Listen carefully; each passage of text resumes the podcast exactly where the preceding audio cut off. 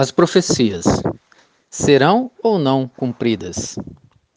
Amados, profecia é um relato no qual se afirma prever acontecimentos futuros. Quando tal previsão estiver baseada em fatos atuais e concretos, pode-se também dizer que é uma previsão.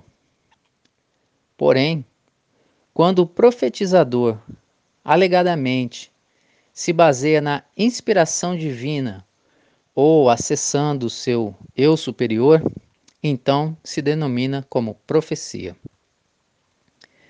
Uma profecia pode ou não se concretizar, e mesmo assim, ela estava correta quando foi anunciada. Isso se dá pelo fato de ser uma projeção baseada na realidade do momento em que foi anunciada.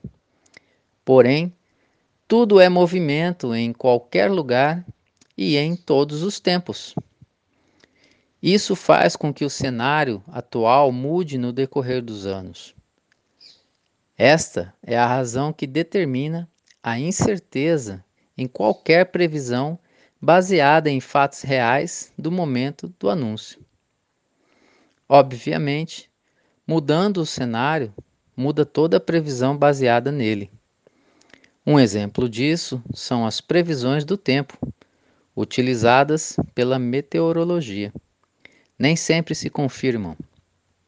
Mas vou falar aqui das profecias apocalípticas em discussão atualmente. Nunca se falou e até se temeu tanto tais acontecimentos que teoricamente foram previstos por profetas em todas as épocas, desde as mais remotas até os dias atuais.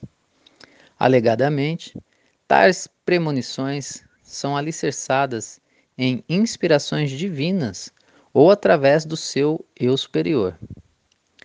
Estas são as mais temidas pela humanidade. Não somente pelo horror que causariam, mas motivadas pelas crenças impostas referentes a tais eventos cataclísmicos.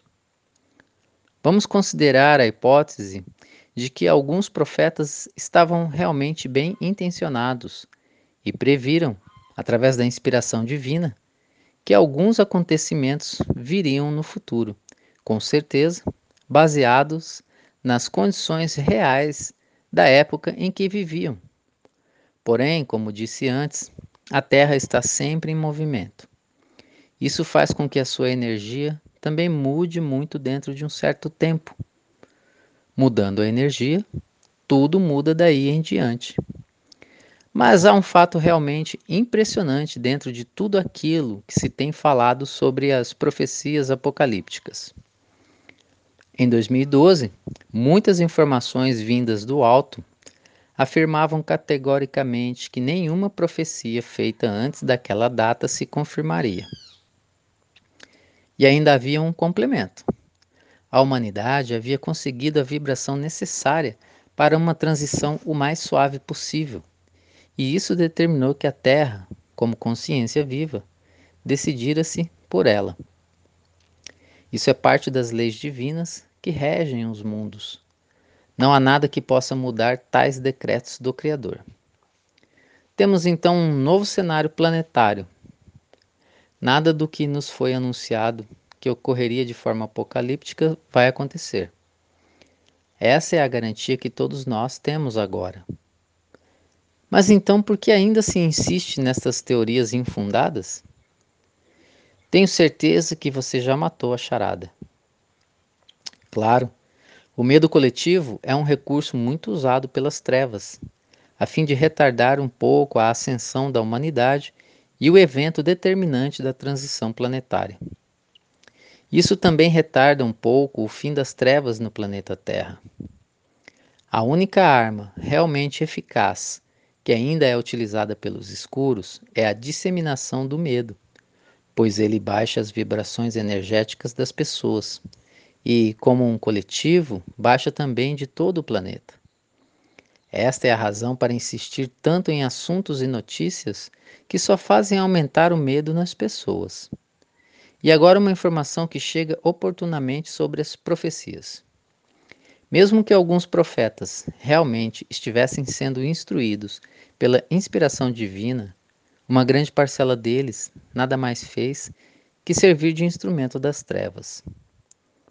Obviamente, sabedores que seu tempo aqui findaria, já foram preparando o terreno futuro. Através das crenças impostas à humanidade, não foi difícil convencê-la de que o Apocalipse traria o fim do mundo. Hoje, felizmente, o despertar das consciências traz um outro entendimento sobre tais previsões e, com isso, a serenidade dos despertos quanto às mudanças que virão. Sabe-se agora que a Terra fará a sua transição o mais suave possível. Sabe-se que ninguém vai passar pelo que não precisa passar. Sabe-se que Apocalipse significa mudança e que a mudança será de acordo com a vibração de cada um. Nada mais justo dentro da infalível justiça divina. O bem sempre prevalece sobre o mal. E isso mostra que a luz venceu. Definitivamente. Eu sou Vital Froze e minha missão é o esclarecimento. Namastê.